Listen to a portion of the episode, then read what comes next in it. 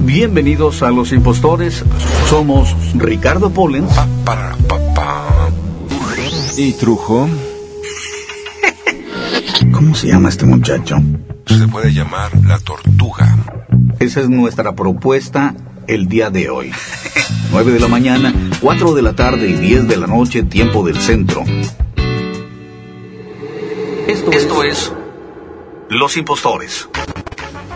Bienvenidos a una nueva emisión de Los Impostores. El señor es Ricardo Pollens y él es Trujo. Nosotros somos... Yo traté de hacer una, una, entrada muy limpia, pero ya la cagué. Bueno, eh, la cosa es que somos un par de impostores. Esa es la única realidad en, en esta nuestra realidad virtual o paralela. Eh, porque la verdad es que en el momento que nos encerramos en esta cabina, mi querido Rick, así lo siento yo, como que pasamos a una realidad diferente a la que está allá afuera, donde están construyendo calles, donde todo está lleno de hoyos, donde Carstens está a punto de irse a la chingada. Este, ya lo van, hay rumores, fuertes rumores de que el secretario, nuestro secretario que maneja los dineritos, ¡pum! le van a dar. Come mucho, ese es uno de sus problemas. Se está, se está acabando nuestra economía a mordiscos. No sé si tengan que eh, colarse, eh, picársela y colársela como si fuera Gerber o si puede dar mordidas de verdad, ¿no? Hay distintos tipos de eh, depredadores en este mundo, pero digamos que eh, habla de de una economía sana, ¿no? Llena de calorías, él, pero no. Exacto.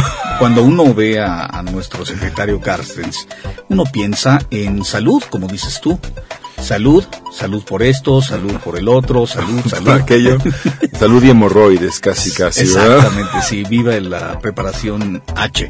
Eh, mandamos un saludo al ingeniero Carlos Matamoros Gómez, que está tras un cristal verdaderamente grueso, eh, apretando botones, moviendo manijas, haciendo como que todos esos años de estudios de ingeniería en realidad pagaron lo suficiente como porque, para que la voz del maestro Pollens y la de un servidor, eh, el maestro Trujo, viaje por los aires en frecuencias eh, que son demasiado complicadas y complejas para que el maestro y yo podamos realmente comprender. Es por eso que un ingeniero es muy importante y completamente necesario en cada uno de los hogares mexicanos. Así que si ustedes no tienen un ingeniero, métanse eh, al internet y busquen ingeniero. Eh, aquí, de hecho, el maestro este, Carlos Matamoros, que es verdaderamente un ingeniero, está disponible solo que hay ciertas condiciones que se tienen que cumplir. Eh, ¿Qué edades le, le parecen correctas al ingeniero? de 30 a 35. Las de 29, por favor, abstenerse. De 30 a 35. Color de cabello, negro. ¿Y color de pelo? Correcto. Este. bueno, 30-35 que sea simpaticona, muchacha. Más bien debes haber dicho color de vello, ¿no? Más que de pelo. No, hay, hay, hay, tres variantes muy interesantes. A veces uno, uno no se encuentra la, el real color que la mujer eh, tiene hasta que no viaja hasta el centro de la Tierra. Pero fuera de ello... No se da color uno, ¿verdad? Uno no se da color, ellas se dan bastante color y por eso luego andan chillando que porque tienen el pelo maltratado. Pero fuera de eso, nuevamente digo yo, eh, le quería yo preguntar al, ingeniero Matamoros. Eh, ¿Anda usted buscando a una jovenzuela de 30 y 35, de 30 a 35 con cabello negro, preferentemente oscuro? Eh, pero ¿qué tipo de mujer? Hay, hay mujeres, mi querido Rick, eh, hoy en día, muy diversas. Las hay de las más tradicionales o tradicionalistas. Esas mujeres que gustan de hacer eh, eh, el aseo de la casa, de que siempre esté reluciente, de eh, esas mujeres que conocen las recetas de la abuela y de la madre y pueden hacerte desde un guiso maravilloso con tomatillo o con chiles verdes, etcétera, hasta hacer repostería francesa. y, después de eso también encuentran tiempo para hacer brocados o para hacer eh, cosas así maravillosas con, con, hilo, aguja, telas. y aún así estudian o trabajan y dice uno, ahora sí como dice el maestro Pollens usualmente, wow. No, no, no, digo yo, wow. Wow. Ah, perdón. Fue mi interpretación caricaturesca del maestro Ricardo Pollens. Wow. Wow. Pero, pero hay mujeres de esas. Ahora también te encuentras en el otro extremo, mujeres que no comprenden el concepto de un huevo frito. Las mujeres actuales piensan que la revolución, piensan que la evolución de la mujer, la libertad femenina, justifica la ignorancia, justifica la estupidez. La estulticia.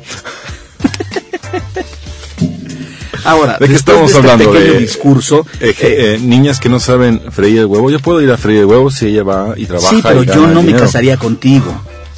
Eh, y, y, dudo mucho que el ingeniero eh, Matamoros quisiera tener alguna cosa más contigo nada más. Estoy, estoy, estoy, por encima del perfil, además eh, él quiere chicas de entre 30 y 35. Ni siquiera sé por qué entre 30 y 35, por qué las de 25 no, las de 28 no. ¿Eso es cuestión de madurez? ¿O tendrá que ver que alguna chica de 25 te dijo alguna cosa que no te gustó? o te tiene, digamos que... Se, se, se, vale hablar, se vale decir, ¿eh? Digo, no estamos diciendo nombres, estamos hablando de eh, los casos de los hombres actualmente eh, que todavía siguen solteros por decisión propia, porque es muy fácil casarse, es muy fácil vivir con una mujer. Eh, aún no estando convencido, simplemente por el hecho de tener a alguien con quien hacer el amor, alguien que te lave los calcetines y o con quien compartir un espacio hueco. Pero eh, hay muchos hombres que han decidido mantenerse eh, bachelors, ¿me entiendes? Mantenerse solos, eh, de alguna forma solteros, esperando a la mujer adecuada. Ahora, cada vez es más difícil, me parece. Digo, yo, para mí es muy difícil hablar esto porque yo estoy casado desde hace muchos años, maestro Carlos, pero eh, tú como un, como un soltero. Empedernido. Completamente empedernido posiblemente.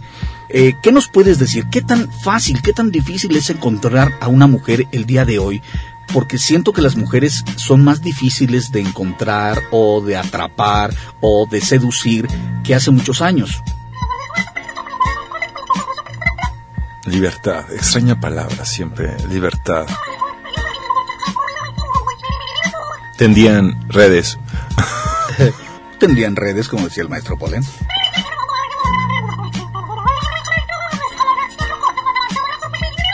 Libertades y prebendas frente a nuestra necesidad de sometimiento de nuestras parejas, dices, por ejemplo. Bueno, lo que pasa es que eh, es, es un tema bastante escabroso, es bastante profundo porque, nuevamente, una cosa como siempre, es lo que opinamos los hombres.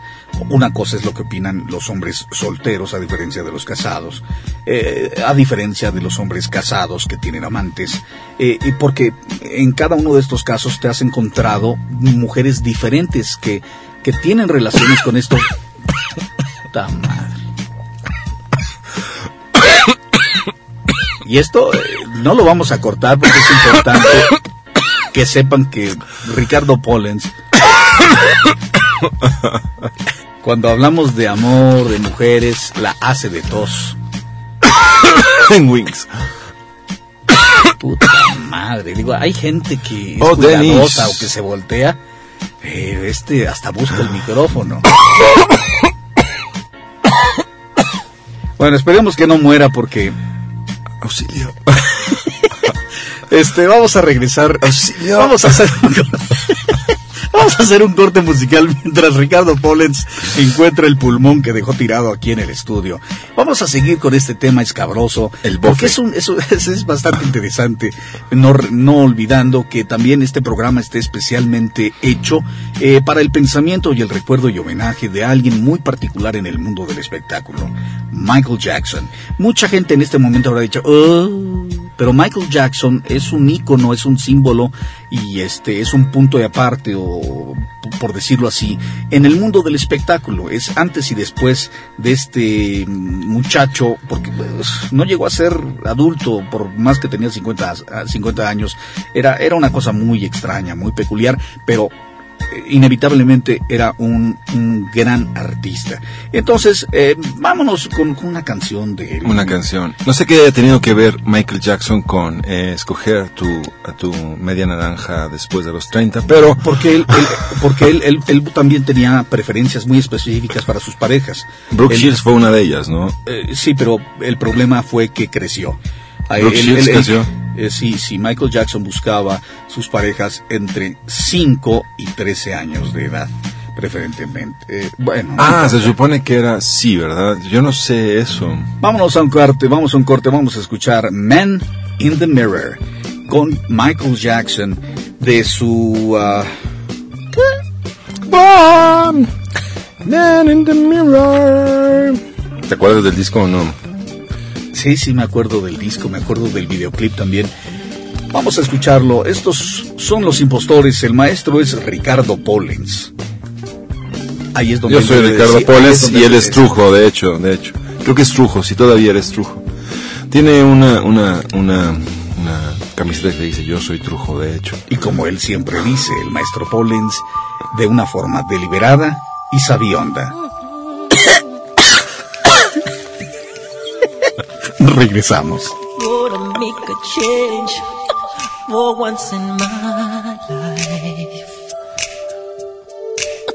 It's gonna feel real good. Gonna make a difference. Gonna make it right. And as I turn up the collar on my favorite winter coat, this wind is blowing my mind. The kids in the street but not enough to eat. Who am I to be blind, pretending not to see their need? A son's disregard, a broken bottle top,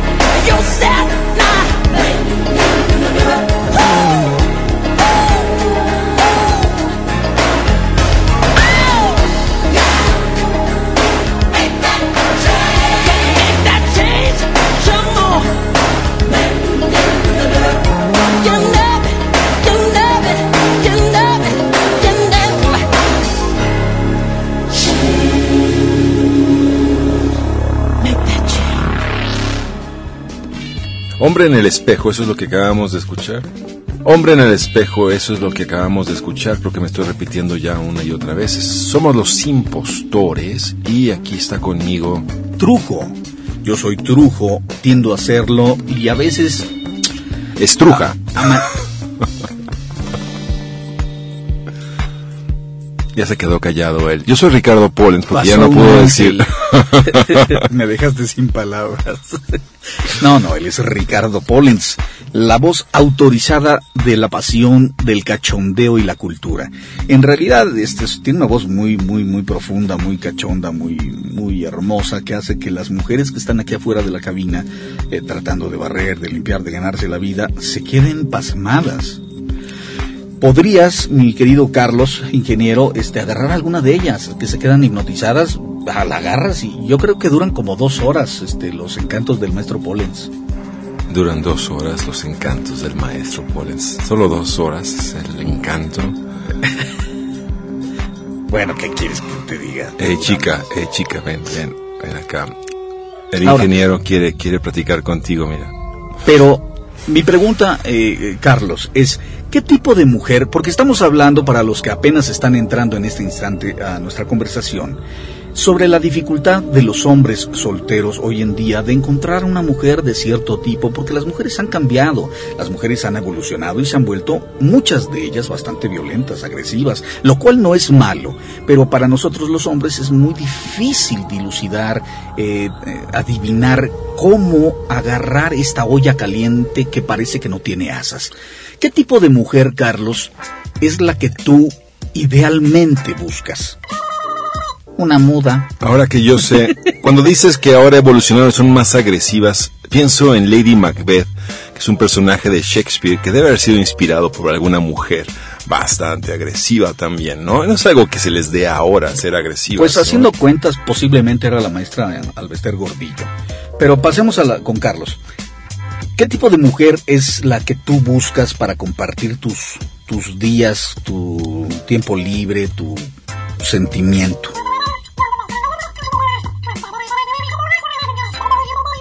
Una psicóloga.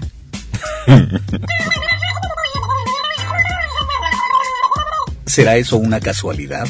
Este, este amiguismo implica eh, eh, prebendas, digamos. Todas mis mejores amigas son psicólogas, significa que son amigas. Es que prebendas, yo, yo me quedé así, prebendas, ¿de qué chingados habla, no? No, es que es demasiado exquisito a veces. La pregunta es, siendo la misma, pero para que nos entiendan, por favor, allá en, las calles de, México y de habla hispana. La pregunta es, ¿qué fue primero? ¿El huevo o la gallina? Y esto nos lleva a, ¿tú eras amigo de ellas antes de que fueran psicólogas o tiendes a, a llegarte a ese tipo de gente? Eso quiere decir que estabas ahí en la Facultad de Psicología sentado esperando, y saludando. Hola, a ver, yo soy Carlos, ¿cómo estás? Tú estabas en una universidad que también daba psicología, por supuesto.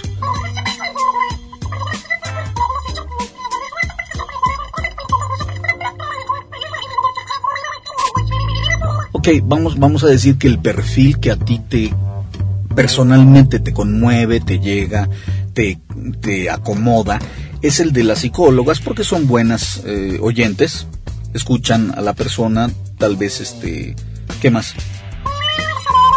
Porque tú dices que me comprenda. ¿Qué es comprender a Carlos? ¿Darle por su lado o replicar o qué? Decir sí, mi amor. Digo, porque hay hombres que están buscando eso, ¿no? Que les digan sí, mi amor, sí, mi amor, lo que tú quieras, mi amor.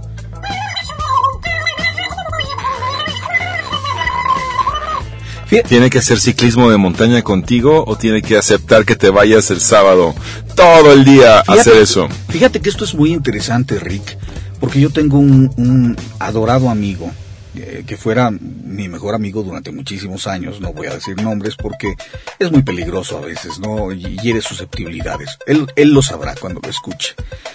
Este amigo eh, era un gran amante de la música. No había un domingo que no asistiera a un concierto sinfónico, eh, ya sea en la sala Olincho Listri, en la Ciudad de México, en la sala Netzahualcoyotl, porque amaba y, y por supuesto todavía ama la música clásica.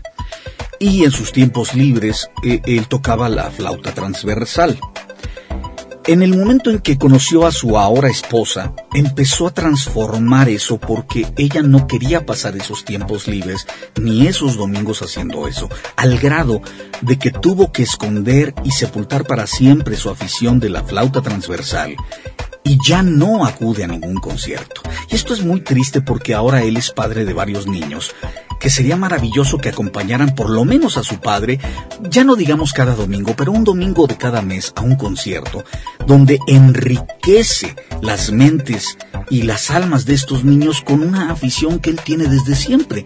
Pero no todas las mujeres ni todos los hombres comprendemos y respetamos a nuestras parejas y provocamos con esta presión a veces muda que las personas vayan dejando de ser eso que nosotros conocimos y que tal vez fue aquello que nos llamó la atención en un principio.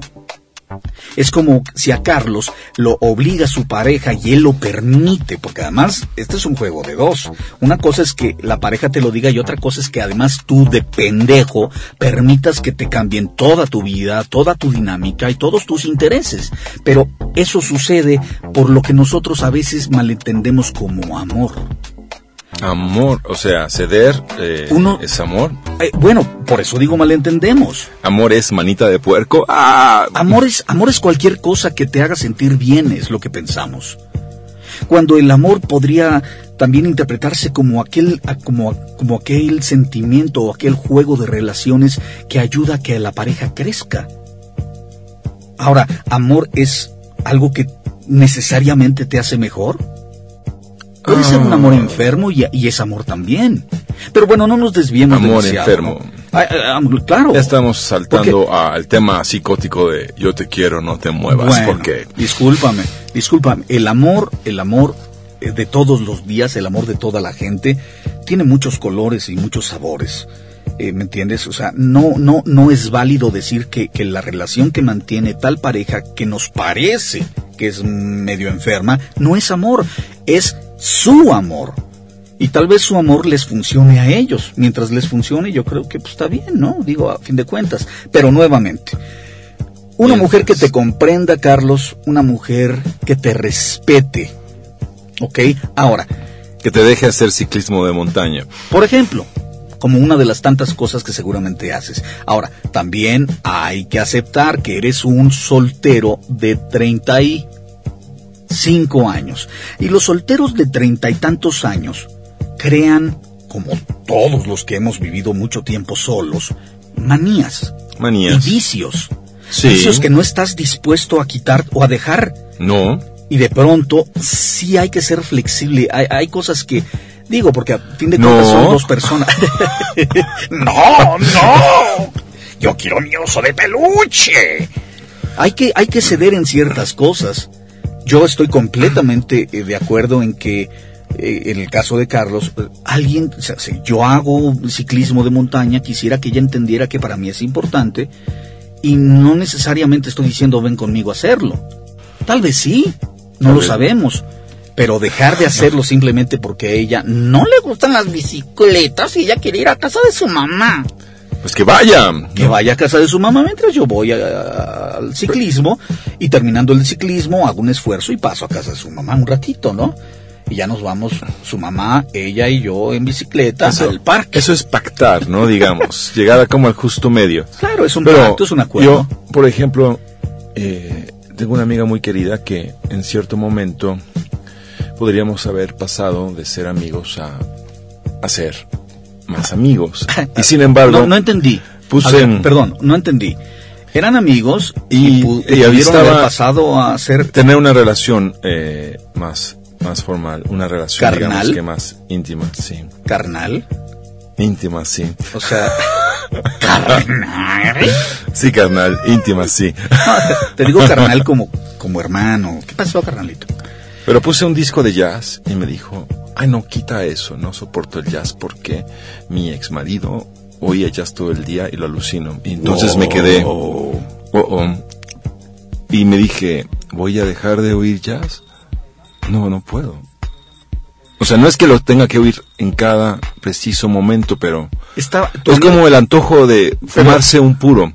Claro, claro. Es, tienes que sentarte, estar a gusto, y si te van a interrumpir como de, no me te voy a dejar fumar el puro, dices, ah. Pero honesta- honestamente, Sí, si tu amiga, recuérdala, visualízala, si tu amiga una gran amiga. hubiera estado más buena, verdaderamente, enfermizamente buena, que digas tú, hijo, ay, no me gusta el jazz.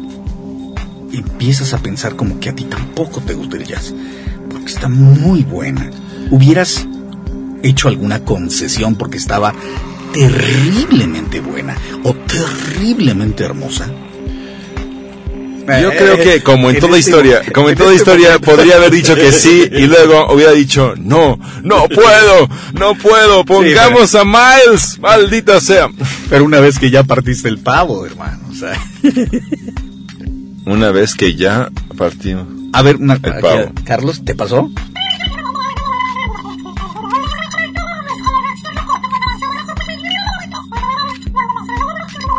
Ah, ¿tú eres, tú eres heavy metal? Yo no sabía. Iron Maiden, Black. Sabbath es como lo que, lo que me, y lo tan que puedo oír. que se veía. El pop como qué, o sea, el heavy metal, o sea, Iron Maiden es pop. Pero Bob como, como Britney Spears. Pop como Timbiriche. I only want to be with you. No tanto. Ahorita no- se cayó mi mujer y sus amigas. así, Ay, los que tienen Timbiriche. eh".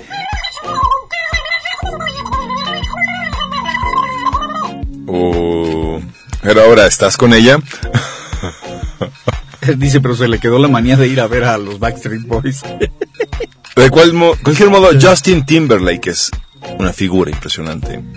Mira, tus tendencias homosexuales. ¿Por qué dices eso, Rubén? No, no lo dije, lo pensé, pero fue tan fuerte lo que pensé que hasta retumbó. Justin Timberlake fue el que el que canta que tienen cinco, cuatro minutos para salvar al mundo. Ay, qué brazos tan fuertes. No, es, es una forma de energía, digamos. Qué piernas tan móviles. El pop es lo que sobrevive. Supongo que no se acordarán de nosotros, pero se acordarán de Justin Timberlake. Su voz delgada y sus ojos luceros. Puedes imaginarlo cuando esté viejito viendo sus propios videos de Justin Timberlake. Los dos de la mano. ¿Quién? ¿Quién más? Él solito, por supuesto. ¿Quién más va a aguantar a Justin Timberlake cuando ya no sea Justin Timberlake? A ver, dime. Eh, Ricardo Pollens. O como Michael Jackson, que es como el tema que Los, do- queríamos. los dos comiendo sopa de pollo. Sopita de pollo. Sopita de pollo, sopita de caracol. Eh, ¿Está haciendo algún tipo de albur En este hombre? No, no, no, no, para nada. Yo nunca haría una cosa de estas. Re- Vamos a recordar un momento, porque dijimos que Un íbamos a hablar solo un poco de momento. Michael Jackson y, y realmente nos ha valido un cacahuate Michael Jackson. A mí me da tristeza, mi querido Rick, porque Parecemos más bien un grupo de apoyo en cuanto a validar a las mujeres y respetarlas, nosotros como caballeros. honestamente a mí me interesa muchísimo más el cambio que ha tenido la mujer y el cambio que ha experimentado el hombre. Eh, que provoca todo esto que estamos hablando, que en realidad la muerte de Michael Jackson. Lo que a mí me interesaba de Michael Jackson me importó durante mucho tiempo, lo vi, eh, tengo algunos de sus discos, tengo videos de él, porque me parece un artista eh, todavía hoy, aunque haya muerto, me parece un artista memorable. Me parece un parteaguas de la cultura musical norteamericana, por supuesto, y me parece que era en el mundo del espectáculo eh, uno de los más enormes shows eh, habidos y por haber. ¿Que se la viste y todo? sí, por supuesto, cómo no. Yo sé dónde quedó el otro guante. Sabe dónde quedó el otro guante. es un parteaguas entre Michael Jackson y Michael Jackson y Michael el Jackson. Nombre, el nombre completo del eh, joven negro blanco es Michael Joseph Jackson, nacido en Gary, Indiana, el 29 de agosto de 1958. Él muere eh, ahora apenas el 25 de junio del 2009 en Los Ángeles, California. En el mundo se le conocía, en el mundo artístico, como Michael Jackson. El tipo hacía de todo. Fue cantante, fue compositor, por supuesto, famosísimo bailarín, no como tal, ¿me entiendes? Pero por los pasos eh, que aprendió en el mundo del baile de las calles, en el mundo de, Nueva York, de Bronx, de, Indiana, lo que bailaban los, los negritos en la calle, eso es lo que de alguna forma, al llevarlo al mundo del espectáculo y perfeccionarlo, lo hace famosísimo, famosísimo, al grado de ser el rey del, pop. Cosa difícil de lograr en un mundo consumista y tan impresionantemente elaborado como es de los Estados Unidos de Norteamérica. El rey del pop. Pero es que la hizo de Michael Jackson. Cuando le preguntas qué hizo Michael Jackson, fue hacerla de Michael Jackson. Sí. De algún modo, dejó de hacerla de Michael Jackson hace hace unos años. Es algo así como que, que, perseguían dos, eh, un cúmulo de periodistas ahí afuera de ver qué noticia nueva o qué tan blanco se había convertido Michael Jackson o qué tan feo se había puesto, ¿no? Y es un signo de los tiempos en términos de transformación. Es de alguna manera una suerte como de humano transhumano o humano transfigurado en algo más. Él por una parte estaba indicado desde la tradición del soul, se convirtió en el rey del pop para negarse a sí mismo y convertirse en una suerte de Peter Pan. Por eso es que cuando me dijeron que se había muerto dije, Michael Jackson no se puede morir, es un personaje de ficción. Pero no lo es al mismo tiempo. Es como Peter Pan hizo su tierra de nunca jamás. Mi hija me preguntó, ay, yo querría poderme subir al Piratas de Caribe que tiene en su tierra de nunca jamás ahí en, en, Los Ángeles. No tenía cantidades estúpidas de dinero. Sí, sí, sí. El disco que lo llevó verdaderamente al estrellato fue Thriller. Ese sí, disco. por supuesto. Es la primera colaboración que tiene con, con el gran productor musical que cambiara por completo su estilo, que cambiara por completo el concepto de la música y de los videoclips, porque es, en realidad es cuando los videoclips musicales antes de él eh, eran una cosa completamente diferente. Después se transformaron en pequeñas, en pequeñas películas, eh, en colaboración con Martin Scorsese. Este, bueno, sí. Hacen cosas muy, muy interesantes como este thriller Sí, fue con, fue con Martín Scorsese que hizo esta, seguro.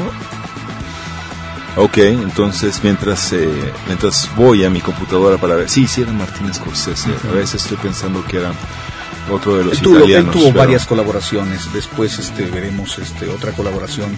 Eh, seguramente estás pensando en Coppola. No, no, estoy pensando en en John algo. No. John, John Malkovich. Es otro, otro tipo de concepto, Malkovich. Pasaron, hablando ya que me distraes, de, de, El cielo protector y vi a Malkovich eh, con 40 años menos. Es, es impresionante verlo tan chavito y sin calcetines es todavía más impresionante. Vamos a un corte musical y vamos a regresar con la información, con los datos exactos con respecto a muchas de las cosas de Michael Jackson y a ver cuál es la mujer que le conseguimos al ingeniero Matamoros, porque hoy esas dos cosas se tienen que resolver. Él es Michael Jackson. ¿Por qué no eh, que manden recaditos las chicas que estén interesadas? En, sí, por favor, claro. Hablar con el ingeniero si ustedes están interesadas en adquirir por lo menos por un mes a un ingeniero eh, un ingeniero que promete y cumple. Por favor, eh, escríbanos a comentarios arroba impostores.com. Nosotros somos los impostores. Esto es Michael Jackson con una de las creaciones muy interesantes de las cuales vamos a hablar una vez que deje de sonar mi teléfono. ¿Cómo se llama la maldita canción? We Are the World. Dios mío, eres perverso. Somos los impostores, el señor es Ricardo Pollens. Y él es el trujo. Regresamos.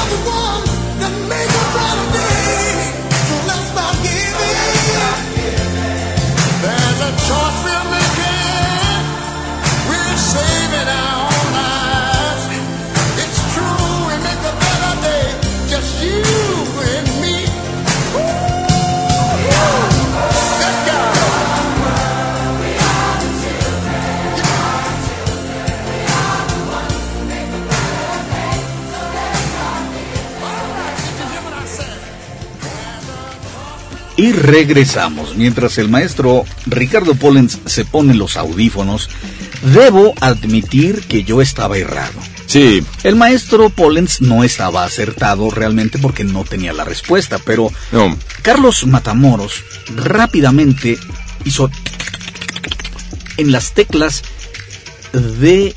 eh, eh, suena horrible. En el teclado que tiene aquí afuera. Con, Suena igual de feo teclas y teclado, ¿eh? Es que por eso precisamente tiene problemas de no encontrar Así como, mujeres. ya luego- checaste, ya checaste ese teclado. Ay, Tiene las- 32, las Carlos. teclas, tiene letras y todo. Bueno, la respuesta de el director, el director del videoclip de Thriller, de lo que es el, el concepto, es John Landis. Ah, qué bonito lo dice, ¿verdad? O sea, no solamente no estaba yo equivocado, sino que además lo va a decir o lo va a decir bonito. John Landis. Oh my godness. que fue director también de eh, Lobo Americano en Londres. Pero no es una casualidad Que haya que sido... sea el director del Lobo Americano, una película de terror, y de pronto sea el- una cosa de terror. Pues hay que considerar que una de las gracias de la película de Landis fue el maquillaje, ¿no? Más eh, dos o tres elementos, si es una película ochentera, pero el maquillaje de la transformación viene a ser algo que causó mucho impacto, ¿no? Eh, verdaderamente estamos llegando ya a los términos, en términos de, ya me estoy repitiendo, los términos que terminan, la terminal, ¿Qué recuerdas tú? ¿Qué recuerdas tú especialmente? esta suerte de como de thriller? esta suerte como de eh, de mutación de cómo cambia la carne se transforma y que crece el, crece el, el cabello Ajá. que viene a ser una forma de nuevo horror en los en los ochentas justamente que también tiene David Cronenberg en Videodrome por ejemplo y John Landis eh, yo supongo que Michael Jackson dice Oh, yo creo que John Landis podría ser bien. Pero de ¿por qué. ¿por qué haces eso? Ya murió uno. Dos, no hablaba español. No hablaba en- español. Estás en una suerte de doblaje mal hecho Ah, muy mal hecho. sobre un hombre-mujer blanco-negro que falleció, era bueno era bueno se destiñó completamente pero era bueno ¿no? pero era negrito. Negrito deslavado, pero negrito. ¿A eso te refieres? Eh, ahora le dicen afroamericano, creo. Pues da igual. Yo he visto afroamericanos blancos, Sí, fuera sí. de él, fuera de él. Café o sea, con leche, Sí, ¿no? o sea, hay de muchos colores. Él en realidad, pues yo lo recuerdo este, en su adolescencia, ante- inmediatamente después de que se separa de los Jackson Five como tal, eh, donde tuvieron una enorme cantidad de éxitos en Motown Records. Este, Sí, de hecho tenían un programa de dibujos animados, yo lo ¿te veía cuando era Sí, niño. no, los Jackson Five. ¿Cómo les, les? Los Jackson Five, ¿no? Sí, sí, No, no hay que- un- no hay otra traducción real, es un nombre A menos que hayan dicho los cinco Jacksons o algo por el estilo no, en no el doblaje. Recuerdo, no recuerdo algo tan atroz. Pero sí recuerdo la, la- caricatura, como no, y era divertida incluso. Y cantaban. Y este, ¿tú recuerdas los éxitos que tuvieron con los Jackson Five? El, el, el primer gran éxito de Michael Jackson como solista, aún siendo parte de los Jackson Five, recuerdo, no sé si recuerdan ustedes, la película esta de una rata asesina. Ben. Sí, era la segunda parte, de hecho, de la primera fue Escalofrío y luego fue Ben, la rata asesina. ¿no? ¿Tú recuerdas el director? No, en este momento. ven la rata asesina. Y, y- y era chistoso porque pues, era una rata malévola. No, pero no, te la ponían como una rata buena en, el, en un grupo de, de ratas neoyorquinas asesinas o algo así. Y entonces el niño le cantaba a la rata. No, no. El niño no le cantaba. Al Sí, final es el tema del musical de llegaba- la película, pero llegaba- están cantando a Ben. llegaba y ¡ay, Ben! Y se daban un beso, un abrazo Un beso y de se oía de finalmente el tema de Ben, ¿no? Y tú, después de haber visto Pero ¿recuerdas la letra de la, de la canción? Ben, eres mi amigo y no sé qué más. ¿no? ¿Cómo le puedes cantar a una rata callejera? Era su rata, estaba entrenada para comer carne. Acuérdate de escalofrío, Perdón, ¿entrenada para qué? comer carne humana. Ay, qué linda rata. Como para que ten- para que las tengamos en casa. Sí, es la Pero segunda parte las de... familias que son muy pobres no pueden tener ese tipo de ratas porque no, no hay carne. Entonces acabaría comiendo la rata la abuelita. Entre otros. sí. entre otros platillos. en fin, en fin. Escuchamos este. ¿Dónde está mi perro Firulais? Ya se lo comió Ben. Qué temas tan particulares. Bueno, en fin, por eso. Sí, digo- cantaba esa canción, de hecho. Ben, En el fin. tema de Ben, la rata asesina. Bueno, dejemos un poquito a, a Michael Jackson de lado, este, mientras le hacen su tercera autopsia. y, y- y regresemos al tema que nos, que nos tiene verdaderamente conmovidos. La gente que nos acaba de ¿Conmovida o conmovidos? a ambas cosas.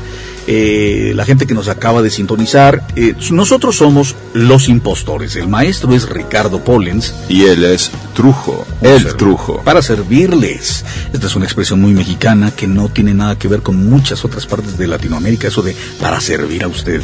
Para servirle a usted y a Dios. Sí, es Pero una fíjate, forma de... Es una forma de esclavismo. Es una forma de cortesía, de marcar No, no es, distancia. no es una cortesía en realidad.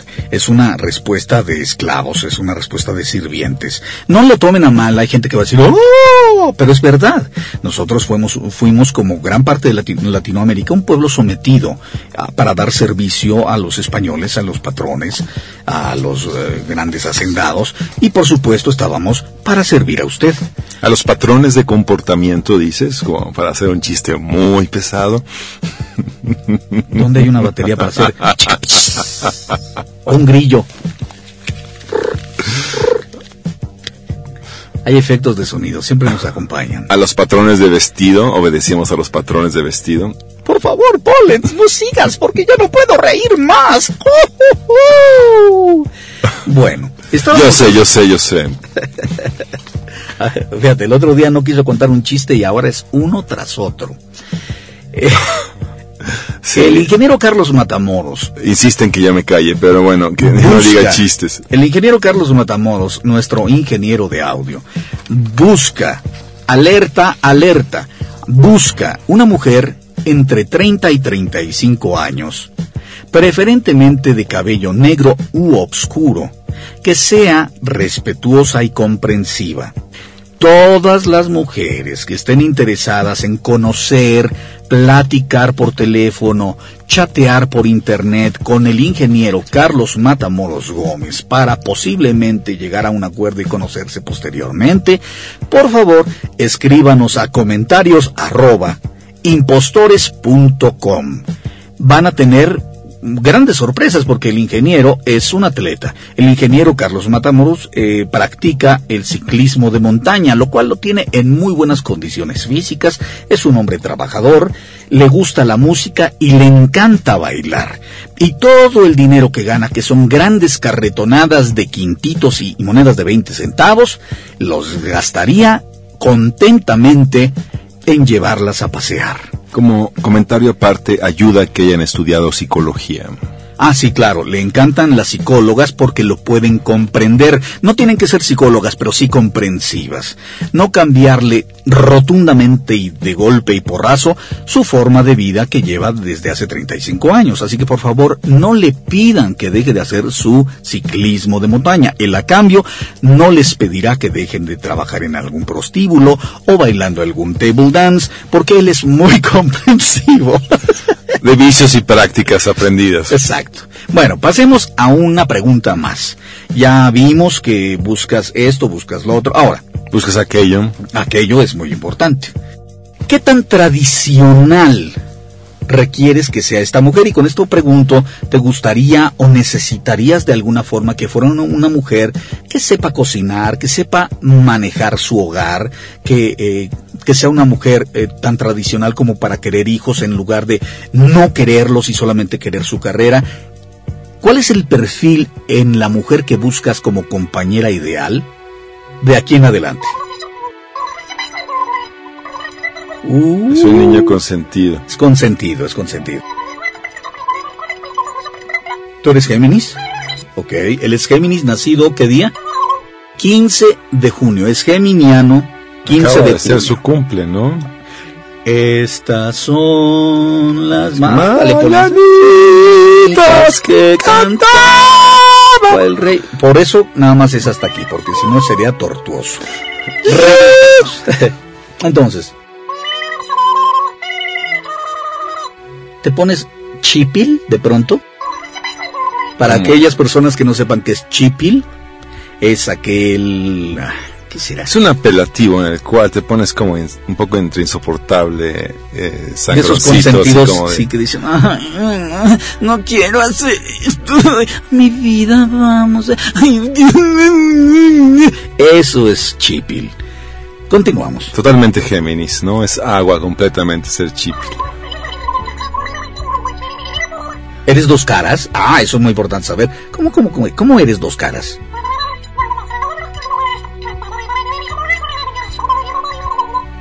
y sencillito Muy humilde sus observaciones al respecto suyo. soy muy simpático y tengo las pompas paradas ok Pues haces ciclismo de montaña. Sí, pero las pompas las dejó en, en la bicicleta.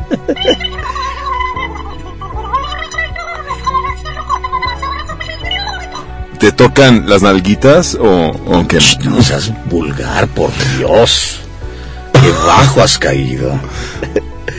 O sea, eres, tienes un carácter muy explosivo o muy fuerte o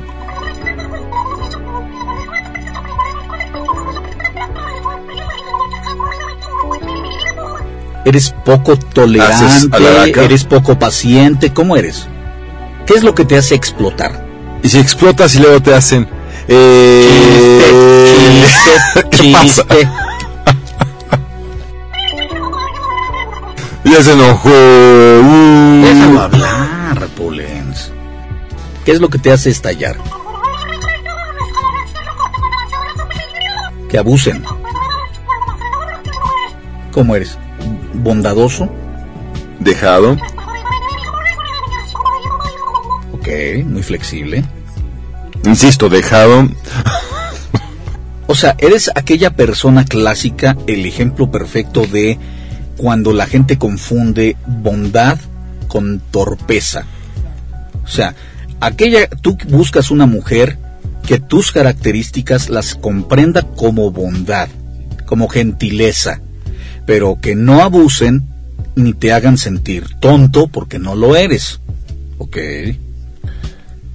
¿Y qué pasaría si entonces llega esta chica morenaza de 32, de nombre, ¿cómo le podríamos poner? Mariana, con Mari- una bicicleta, bicicleta de, de doble, para que puedan ir los dos a hacer Se van a ciclismo. dar un guamazo en la montaña. Ciclismo, ciclismo dominical en el Parque México, Eh, ¿no? Sí, tendría que ser un parque, sí, un parque, parque con lago.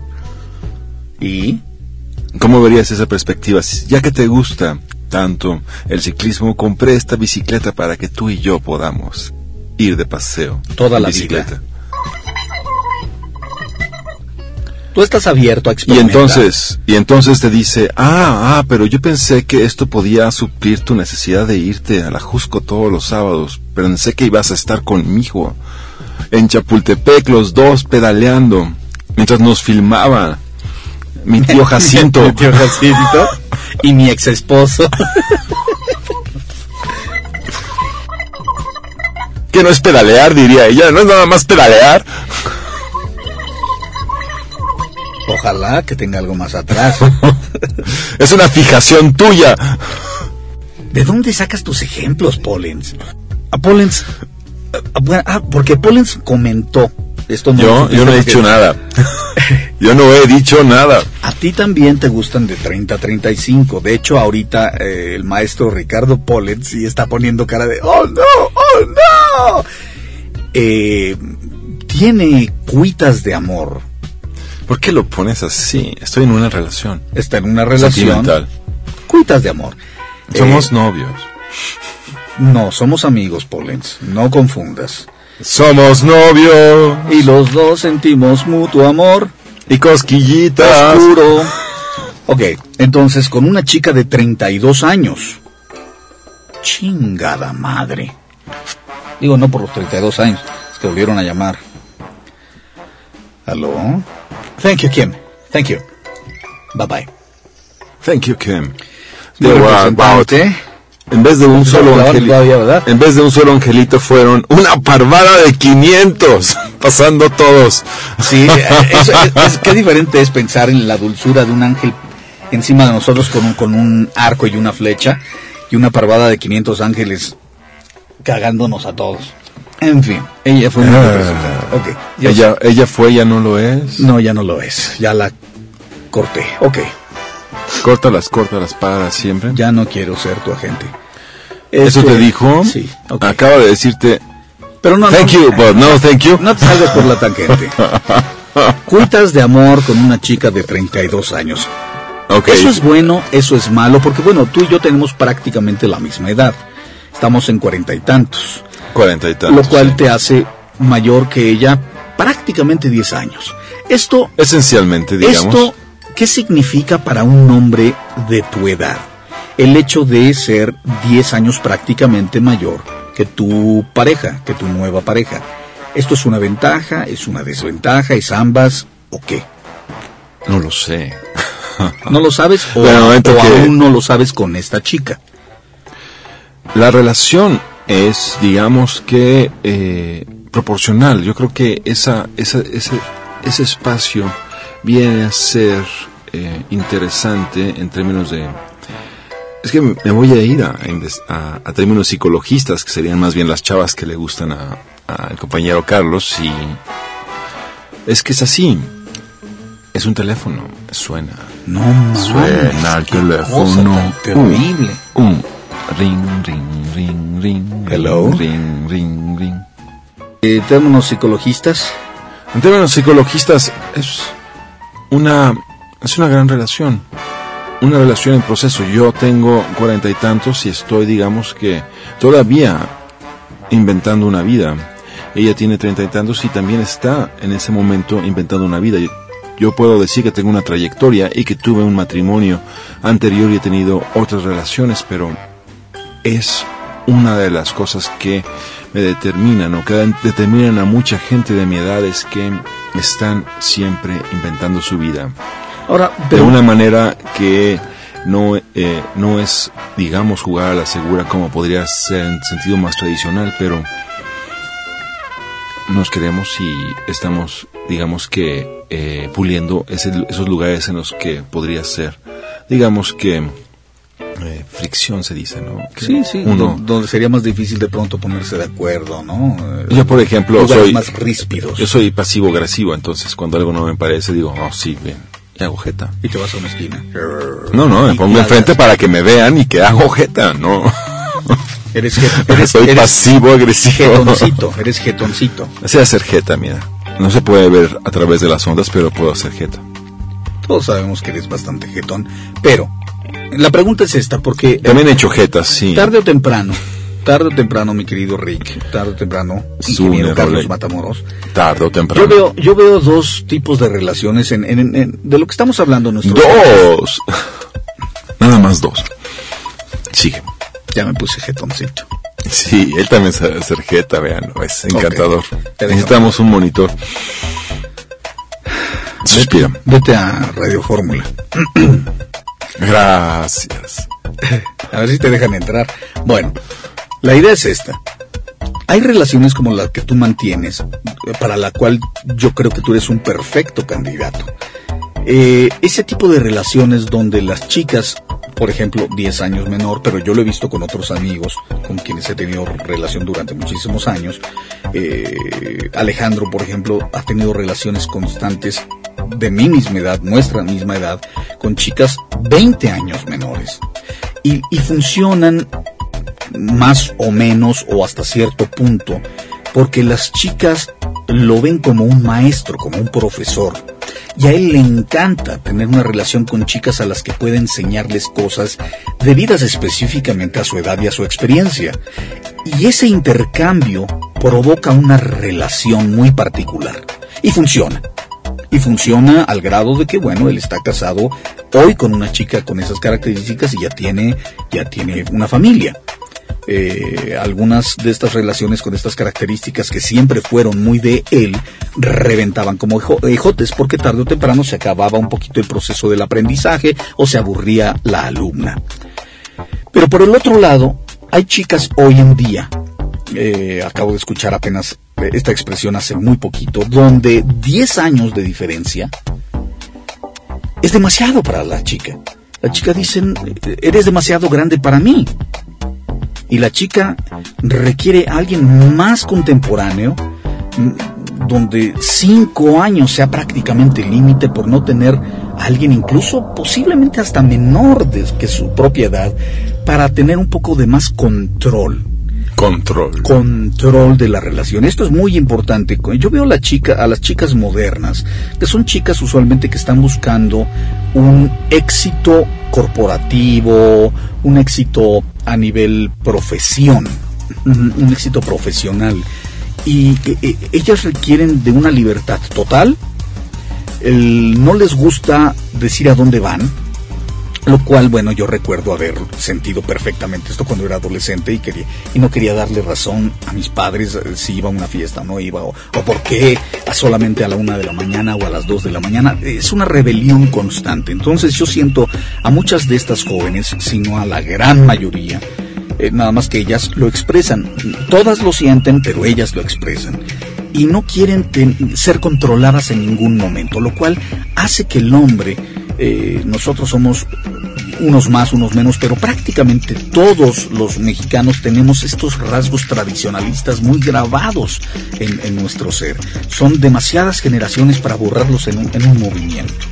Y, y, tendemos, tendemos, porque hemos sido educados por nuestras propias madres para ser también machos, machos y machistas. Machines. Machines, como tú quieras decirlo. Pero de alguna forma cuando tenemos una relación, nosotros los, los que estamos primero eh, conscientes de que tenemos estos rasgos machistas, de pronto machines, machistas, machos, como quieras decirlo, eh, sí los tenemos y no nos gustan. De hecho, a mí, por ejemplo, cuando yo tengo algún rasgo, alguna respuesta de este tipo, eh, verdaderamente me doy asco. Pero los tengo, los llego a tener. Bueno, es parte de una educación y también hay que pensar que hay razones fisiológicas. Una es... No me regañes. Una es que... No te estoy regañando, Rubén. Habla como macho. Sí, se me da. Tenemos tres córtex. Uno es el córtex reptil, uno es el córtex animal y otro es el córtex humano dentro del cerebro. El segundo y, dependiente, y, y, depende de las reacciones y de la situación en la que estés si vas a reaccionar así como diciendo, sí Rubén, ¿qué viene después? O, Rubén, por favor, no, o Rubén, no sé, o alguna eh, expresión, digamos que machista. Somos, digamos que, animalitos del bosque. sí, pero, sí, pero no justifica, ¿no? No, estoy justificando nada.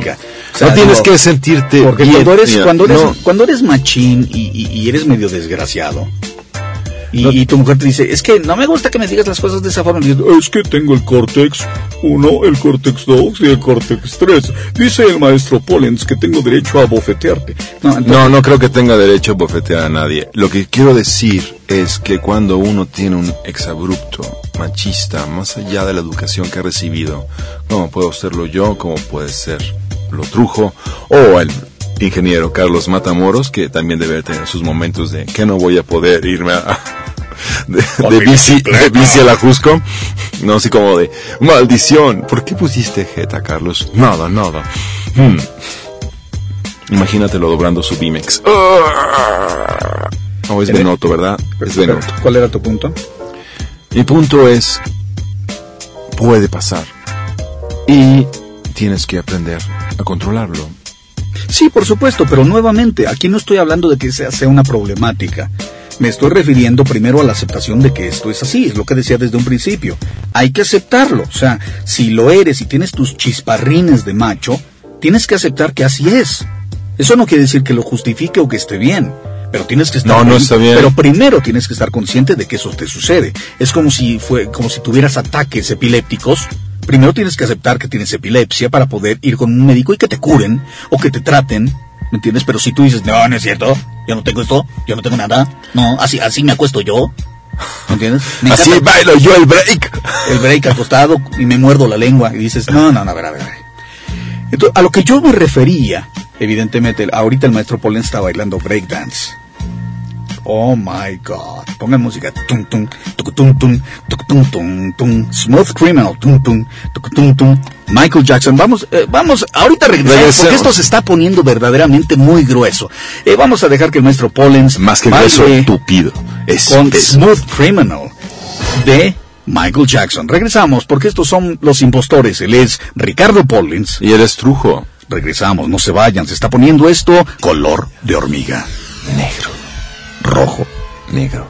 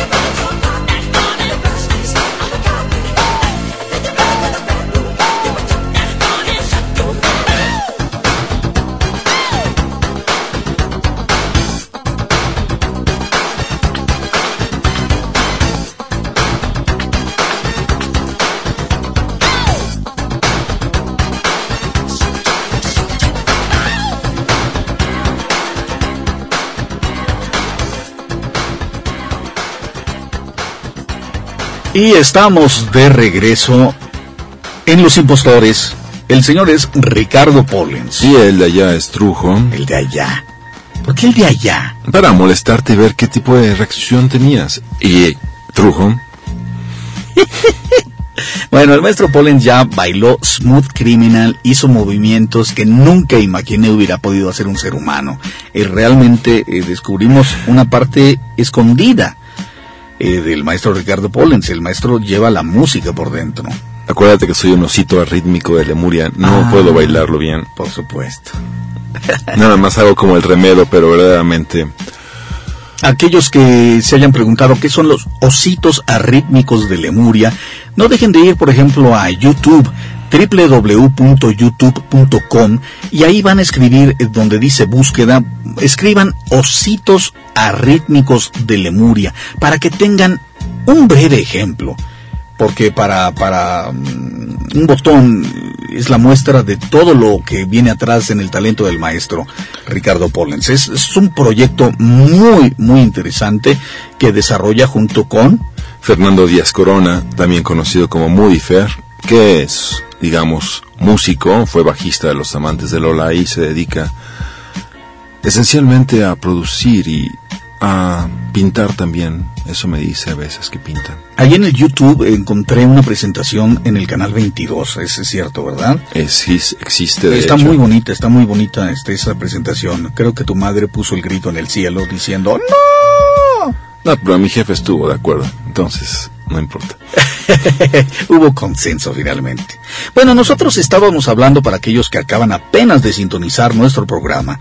Dos temas muy interesantes. La muerte de Michael Jackson, que es irremediable, eh, y también Casi irremediable. irrelevante, pero Y casi irremediable e irrelevante es el hecho de tratar de negar el talento de este gran artista afroamericano, que perdiera su color poco a poco, eh, al, al igual que su figura o digamos su estética afroamericana, tras 13 cirugías plásticas.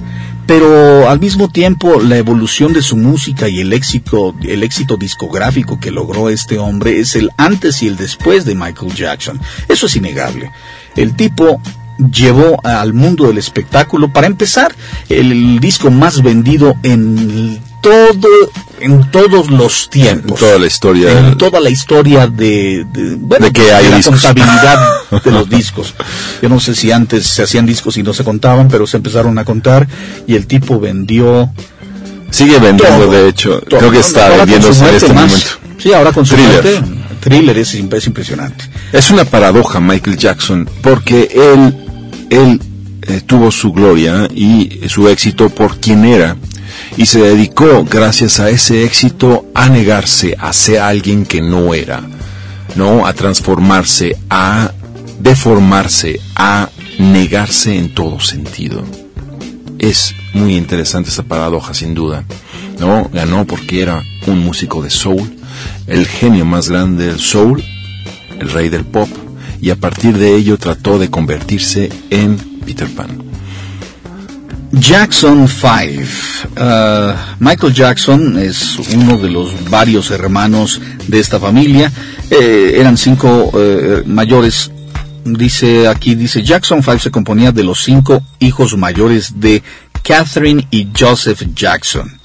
Eh, eran Jackie, Tito, Jermaine, Marlon y Michael. Eh, Michael era el, el menor de ellos. Joseph Jackson fundó la banda en 1962, el padre, y asumió la tarea de representante de los Jackson 5, incluyendo a Jackie, Tito, Jermaine y sus jóvenes amigos Reno Jones y Milton Hyde en la formación inicial antes de asumir su línea original posterior de la banda familiar, ¿verdad? Después nada más quedaron los puros hermanos. Un año después, Michael y Marlon ingresaron a la banda y Michael asumió la voz principal. Así es, los, los Jackson 5 nacieron entonces en 1962, fíjate, tres años antes de que yo naciera siquiera. Ellos ya habían conformado los Jackson 5, como después los conocimos en las caricaturas eh, que veíamos en la televisión y, y la- todas estas canciones maravillosas que, que yo escuchaba. ¿Te acuerdas esa de A, B, C? O sea, tenían unas canciones padrísimas. Era un impacto impresionante. Piensa que en el 62 eh, Michael Joseph Jackson tenía seis, a lo mucho, cumplidos. Menos, ¿Seis años? cuatro.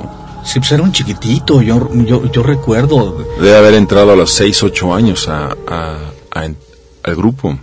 ¿Recuerdas tú? Yo no sé si recuerdas en alguno de los documentales de él, se ve el primer video que graban ellos para presentarlo a la disquera y Michael ahí habrá tenido cinco o seis años.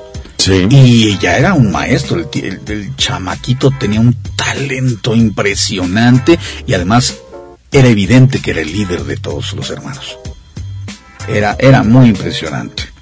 Y el otro tema que estamos hablando, eh, además de recordar a Michael Jackson y esta impresionante trayectoria de videoclips, de éxitos musicales, de rumores y de chismes y de millones y millones de dólares que subían y bajaban. El, el otro tema, decía, es la dificultad del hombre moderno por conseguir una pareja con esta mujer del mundo de hoy, esta mujer que por un lado eh, escapa y, y se revela abiertamente eh, sobre el control que ha tenido el hombre y la sociedad machista sobre ella, y, en esta forma de rebeldía y en esta forma de revolución eh, se niega se niega a ser controlada y al contrario muchas de ellas se vuelven agresivas y violentas y no quieren mm, no quieren aceptar a este tipo de hombres que las someten, lo cual me parece de alguna forma comprensible, ¿no crees, Rick? Yo creo que es completamente comprensible o entendible. Me hiciste pensar casi en otra obra de Shakespeare, ¿no? La eh, The Taming of the Shrew. Ya no me acuerdo cómo se llama. La fierecilla La domada. fierecilla domada, en la cual ella encuentra la horma de su zapato después de ser una mujer que era, digamos que, indomable en muchos sentidos, ¿no? Es algo que es, conocida por su ferocidad y su rebeldía. es casi como nombre de, de telenovela, ¿no? La indomable. mientras su hermana Bianca era la clásica chica sometida, tradicional, haciendo feliz al padre, eh, recatada, eh, mesurada, y, y- y por eso tenía tan, tales encontronazos con su hermana. Sin duda había ahí como, digamos que, un, un encuentro de opiniones y de estados de ánimo. ¿No te hace recordar esto a las hermanas gemelas Mónica y Patty? Mónica y Patty son las hermanas gemelas eh, y hermanas de Marge Simpson, Eh, no, las, las gemelas González.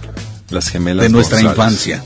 Una era verdaderamente era violenta, era fuerte, era, era feroz, y la otra era una muñequita.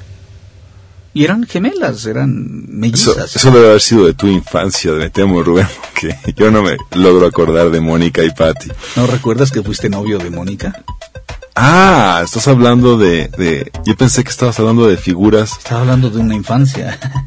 Yo pensé que estabas hablando de figuras mediáticas, sí. Sí, Bueno, ya estás sacando otra vez. si fueron, si fueran, si fue novia tuya, es parte de los medios, porque tú eres una figura mediática. Sí, Mónica y Patty, ya me acordé de quiénes Pero son. a- hablaba básicamente de, de esa, siendo, Siendo ellas dos Ellas dos mellizas, eran completamente distintas. eran como la fierecilla domada. Como la fierecilla domada. como, las como dos, la obra, como la obra, Como la obra. como la obra de William Shakespeare, donde una es verdaderamente indomable y la otra es una princesita tradicional, dulce y endeble, que después no fue tan endeble, porque ninguna mujer en realidad lo es. La mujer decide someterse y, y entonces no hay ningún problema mientras ellas accedan a ello, ¿no? Pero cada vez te encuentras menos mujeres que deciden someterse eh, porque no quieren ser controladas. Y esto me parece de alguna forma bien. Pero estábamos preguntándole al ingeniero Carlos Matamoros. Vamos con una pregunta nueva, ya le preguntamos eh, qué tipo de mujer le gusta. Eh, por tal vamos a decir nuevamente si están interesadas las mujeres que escuchen esto en conocer al ingeniero Carlos Matamoros. Es un muchacho que promete, pero también cumple.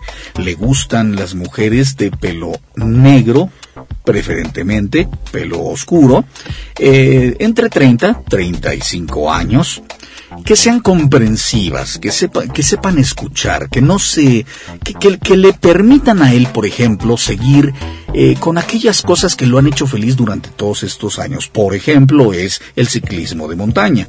Exacto. ¿Qué otra cosa, Rick? No sé, no sé si el... eh, eh, no sé, ese tipo de cosas que hace uno cuando todavía es soltero, como ver películas pornográficas, ¿no? ¿Tú ves películas pornográficas, Carlos? De pronto. No eres el coleccionista de, de porno. Porque hay unos que verdaderamente tienen pelos en las manos. Directores, actrices, etcétera. No, pero bueno, de pronto, de pronto simplemente así una visita al erotismo, ¿por qué no? Eh, bueno, él busca una mujer. cuatro. Tres o cuatro películas al día, dice. No, tres o cuatro fi- eh, figuras que se acuerda uno, ¿no? Marilyn Chambers, por ejemplo, o Javiera Hollander. Ah, eso es de mis tiempos. Es- tus tiempos. Y to- todavía guarda los libros. Me temo que no. Mm, Eran buenos, no te creas, yo se los robaba a una tía que andaba mm, toda calenturienta leyéndolo y andaba... "Uh". Yo decía, ¿por qué no? Y de pronto robé su libro y me puse en su recámara a leer y dije, wow, esto está pesado. Pues yo habré tenido ocho años. En fin, eso es parte de mi pasado oscuro. Lector de Javiera Hollander. Me cayó extraordinaria Javier Jabalaver. Em, nos decías que tiendes un poquito hacia la mujer tradicional, pero no necesariamente tiene que estar metida en una jaula. ¿Qué tipo de relación te gustaría tener con esta chica que te sabe escuchar, que te sabe comprender?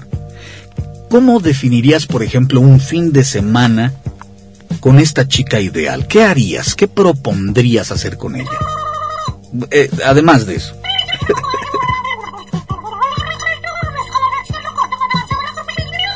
¿Te Bueno, gusta el campo entonces? Pero, pero, pero, pero vamos a ser, vamos a ser más claros, porque si yo te, digo esto, es también para que las chicas que, que quisieran conocerte y que van a mandar un correo electrónico a comentarios arroba impostores.com, eh, sepan que si tú, por ejemplo, les vas a hablar para un fin de semana, les, no les vas a decir, oye, te invito al bosque.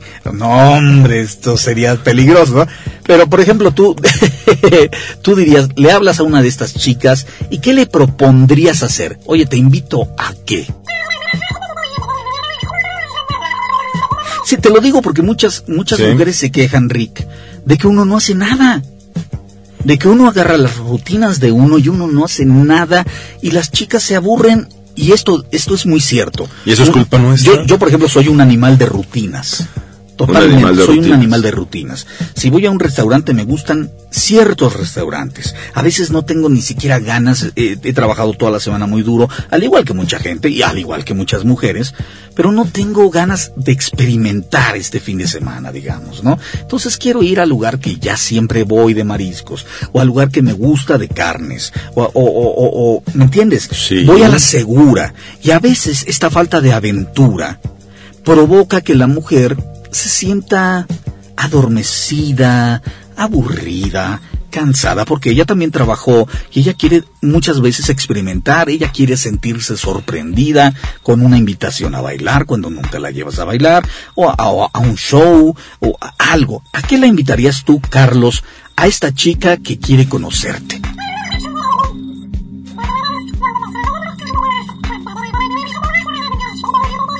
Un picnic a la marquesa este sábado tú Con y yo polen, en ¿no? bicicletas la chica, tú y Pollens. y le llevas, digamos que ¿Qué? eh, pan negro y No. cortes fríos en una canastita, ¿no? Mm. Llueve en la marquesa. Oh, que la chingada. ¿A dónde la llevarías a comer? Sí. ¿No le invitarías a comer? Es que si comen no quiero. Digo, No son plantas. A ver qué suele suceder. Pues no quiere aparentar frente a ti que es una tragona. Yo tengo, por ejemplo, mi, mi hija tiene una amiga que se llama Tamara. Es una niña preciosa, preciosa, pero come como jabalí. Así que dices tú, Dios mío, ¿te, acuerdas el, el Hannibal Lecter? El silencio de los inocentes, ¿te acuerdas que tenían jabalíes? Y que se tragaron a las personas. Bueno, ahí estaba Tamara. El jabalí bonito era Tamara. Oh. Pero evidentemente, si va a salir con un chico que le gusta mucho, no va a comer, va a pedir un pedazo de lechuga con aderezo. No Light. es cierto, no es cierto. Va a ver si es, si vas, va a pedir dos o tres cosas. Bueno, pero yo noto, yo noto en ti más que una confusión de qué hacer, ya más como un resquemor. ¿Te ha pasado eso? Que las invitas y, y desde que piden, dices, "Mm, ya vamos mal.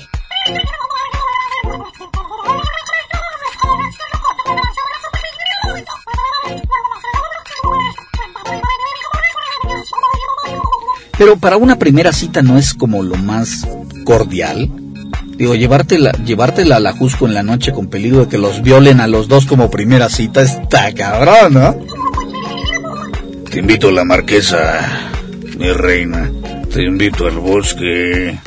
Ah, tenemos que hacer un Vamos corte. a jugar a Caperucita. Tenemos que hacer un corte, tenemos que hacer un corte. El lobo feroz. Una, locutor, una locutora muy, muy famosa está eh, entrando a nuestros estudios. Tenemos que saludarla para que nos deje un saludo a los impostores. Eh, ella es Jot Smith Ramírez, es la voz de tantos productos que usted ha escuchado. Vamos ¿Yo? a un corte en este instante. Vamos con, con algo que te mueva a ti de Michael Jackson. ¿Qué te mueve? ¿El guante? Pop. ¿Qué me mueve de, de Michael Jackson? ¿Hay alguna canción que te, que te haya dejado huella? Ah, ¿Llegó a, a cantar con David Bowie o no? No, ¿verdad? Te estoy preguntando si te mueve una canción y me estás preguntando si alguna vez cantó con alguien que sí te mueve. Creo que sería... eh, eh, es que no me acuerdo. Bueno, entre, entre que el maestro este Pollens se pone de acuerdo consigo mismo, ¿por qué no, es, ¿por qué no escuchamos el tema Black or White? Michael Jackson. Nosotros somos los impostores, el maestro es Ricardo Pollens. Yo soy... Tú eres Trujo. Gracias por la pausa, maestro Pollens. Regresamos. I just can't stop loving you, creo que... No, esa no, tampoco. Ya, muy tarde, muy tarde. Too late. Regresamos.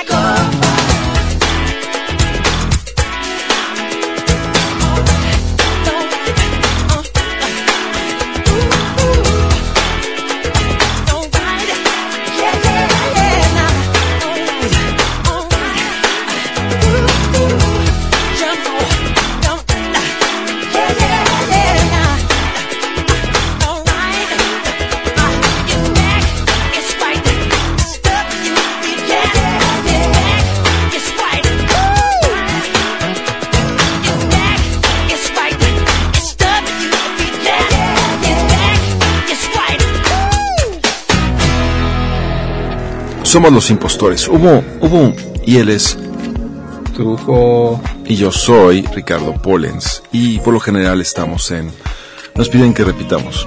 Bueno, nos piden que repitamos porque lo estamos haciendo del orto. Y la razón por la cual lo estamos haciendo del orto es porque vino una mujer, de esas mujeres fuertes, duras, cábulas. Que se pintan las uñas de los pies. Es- sí, que son, fem- que son femeninas, pero al mismo tiempo son masculinas.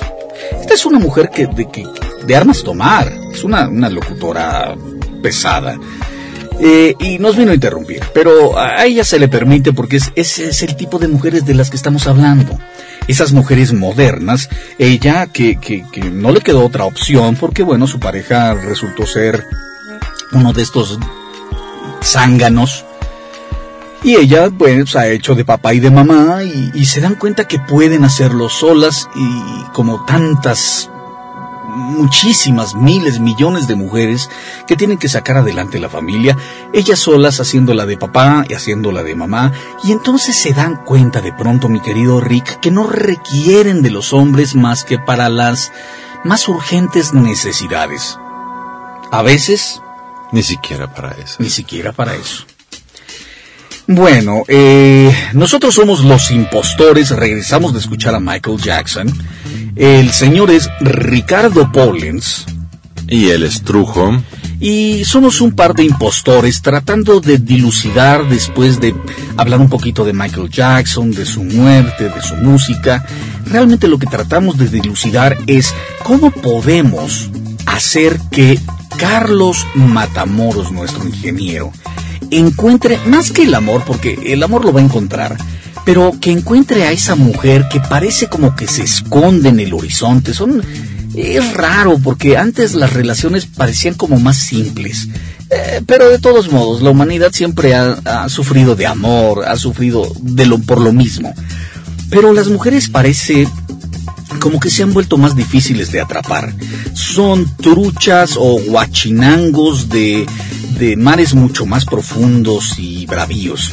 Eh, ¿Algún pensamiento Esta- al respecto? pero esta amiga locutora al respecto de- del argentino dice, no, yo escogí el argentino. Es más bien así, nosotros no pescamos, nos pescan, tienden redes. De repente estás Bueno, ahí. bueno, ¡Ah! sí. Ok, tienes razón, es cierto. O te tropiezas Siempre y caes. la mujer es la que define la relación. Pero nuevamente, ok, si nosotros no estamos pescando y realmente nosotros somos los pescados, tenemos un grave conflicto. Las mujeres están pasando por una enorme crisis al pescar. Ya no pescan lo que pescaban antes, pescan mucho menos y hay incluso mujeres que se niegan rotundamente a pescar, lo cual a los pescados, que queremos ser pescados, nos asusta. Nos asusta. Bueno, nos tal vez a ti no, porque te acaban de pescar hace poco. Descarado. Ah, sí, verdad. Ah, quitarme el anzuelo del paladar. Ándale. Ah. Mujeres que no quieren pescar, ¿por qué no quieren pescar a estas mujeres? ¿Qué es lo que les provoca tener que enfrentar o tener una relación con un buey? En ese sentido, ir por un buey, ¿no? A la tienda de bueyes y decir, ese buey, ese.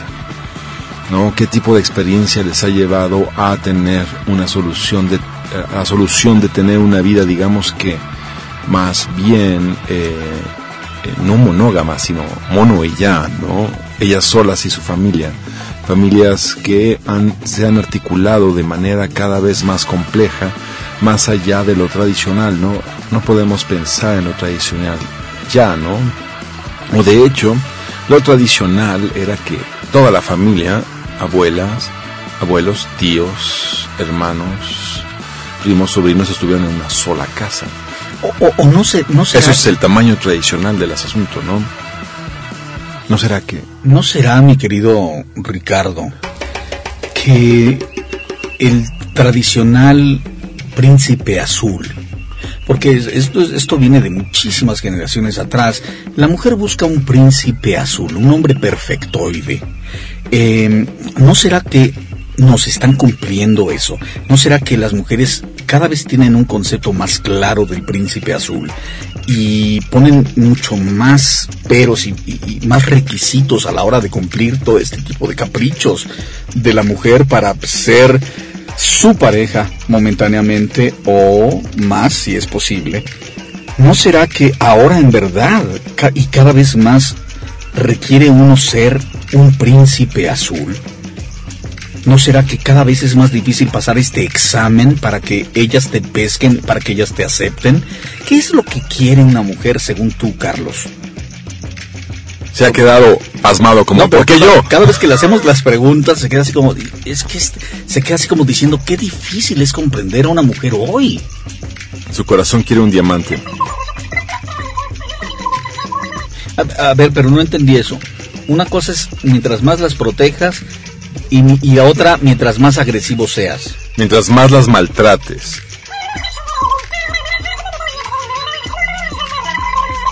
Mientras más cuidadoso seas, menos interesante resultas. Se van con el otro boy que sí las maltratan. Esto, esto, esto siempre fue cierto a la hora del príncipe azul, porque su príncipe azul, ante la crítica de los ojos externos, de la familia, de los amigos, casi siempre resultaba ser lo más alejado al príncipe azul, ¿no? O era un gandul, o era un zángano, o era un bueno para nada, o era un mala sangre. Este, ¿tú de alguna forma sabes o te sigues preguntando día con día qué es lo que no estás haciendo o qué estás haciendo de más que, que te dificulta el poder realmente acercarte a, la mujer ideal?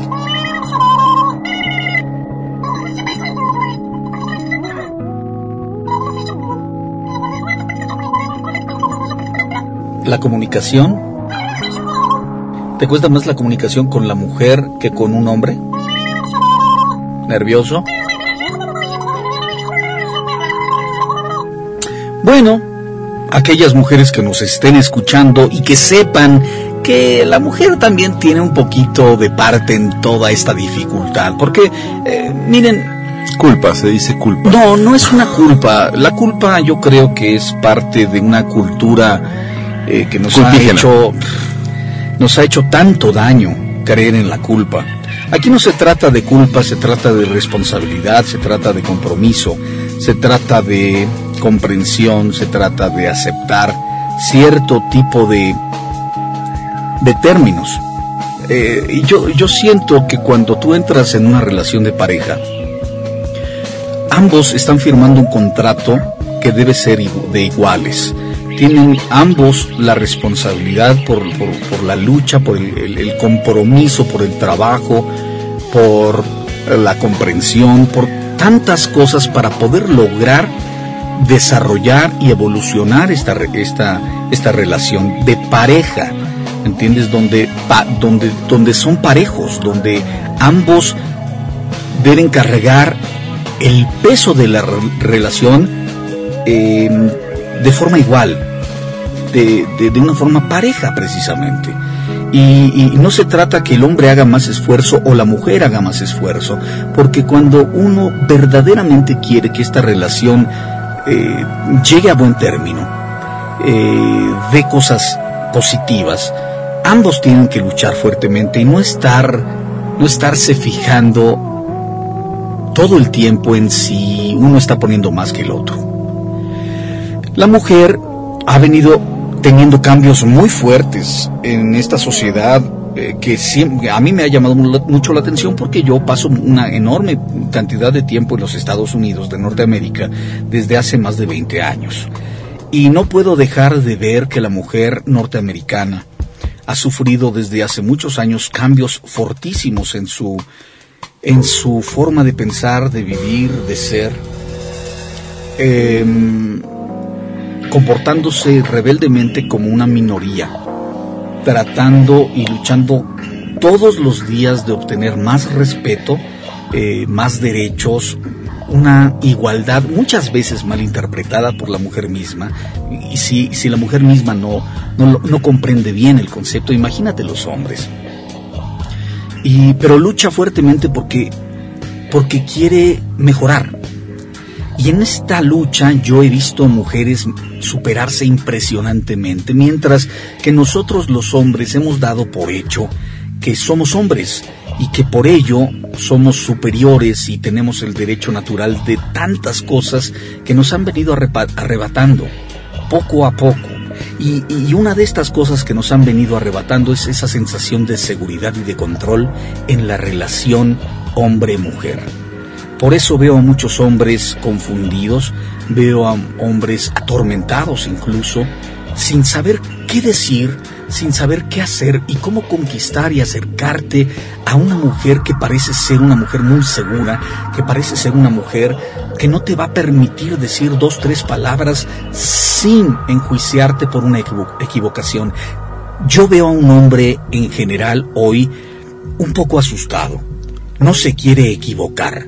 El hombre no quiere quedar mal y a veces prefiere en esta lucha simplemente no competir, no entrar a estas relaciones. Por la misma razón que dice Carlos, eh, porque es muy difícil hablar de pronto, comunicar y, si dices lo incorrecto y, es, y ahí se terminó, esto es como un concurso de estos que ve uno en la televisión donde te tocan la campana a la primera palabra, tan, tan, tan, tan, tan, muchas gracias por competir, el que sigue. Y esto se ha vuelto al mismo tiempo eh, en las mujeres como en un enorme deporte. Hoy ves mujeres que utilizan abiertamente al hombre como los hombres utilizábamos a las mujeres antes. Eh, digo utilizábamos porque soy hombre, nunca he sido partidario de ello, pero no dudo que en, alguna vez, en algún momento lo he hecho en mi vida, incluso sin querer pero este las hombres los hombres lo, lo hacíamos porque se nos aplaudía a la mujer por ejemplo en la familia no se le permitía tener novios y hacer un montón de cosas que al hombre se le aplaudía al hombre se le aplaudía la experiencia de tener una novia una acá los besos ¿me entiendes? Sí, mientras que a la mujer se le tenía pura y filtrada por completo, censurada dentro del hogar. Hoy la mujer es un tema completamente diferente y hasta cierto punto me parece que está bien. Yo no creo que esté mal que la mujer haya avanzado y evolucionado y haya luchado por lo que tiene el día de hoy. Yo creo que en caso dado es el hombre el que tendría que empezar a avanzar en lugar de retroceder.